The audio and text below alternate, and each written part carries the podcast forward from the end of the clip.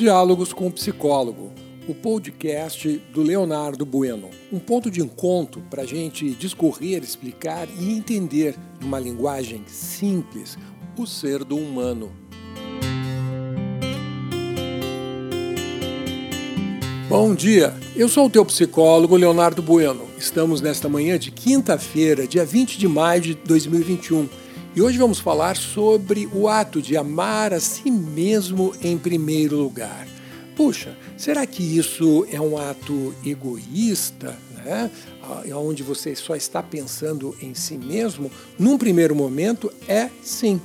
Por incrível que pareça, egoísmo é uma das características do amor. Eu sei que tem muito teólogo, muito psicólogo, né, filósofo, inclusive, que não concorda com esta ideia que eu estou trazendo, que o egoísmo é, é, é uma das características é, do amor.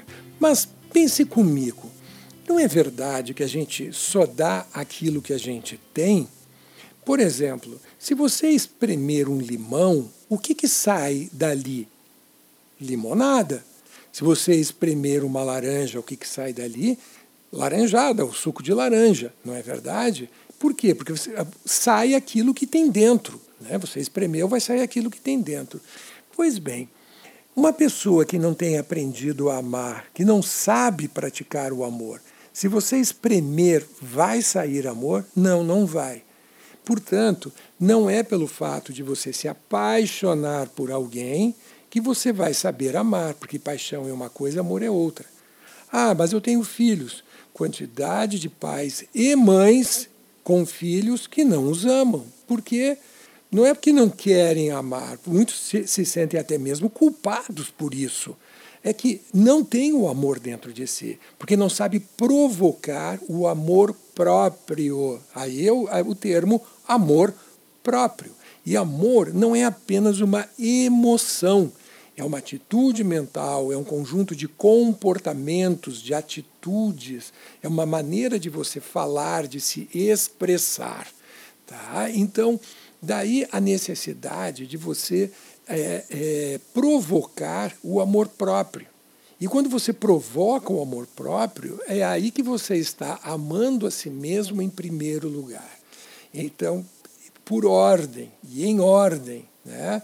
Primeiro você provoca o amor em si mesmo, depois você vai amar uma outra pessoa, porque você não vai conseguir amar alguém se previamente não houver o amor.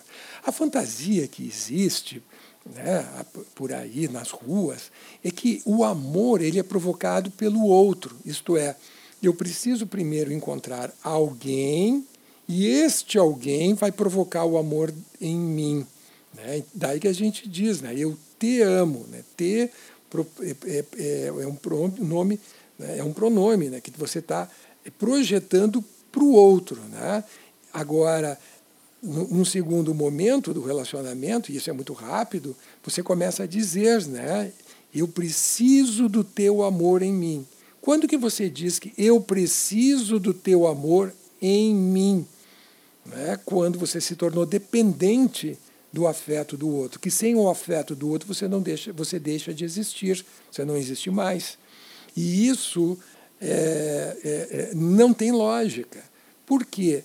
Porque o amor ele te faz sábio, o amor te faz independente. O amor tudo cura, o amor tudo preserva, ele preserva em ti o que é a tua integridade, a tua independência. Portanto, amor e dependência não andam juntos. Ok? Então, quando você provoca o amor dentro de si mesmo, que é o verdadeiro amor, a primeira coisa que você se dá conta é que você não depende do afeto do outro para manter a emoção do amor dentro de ti.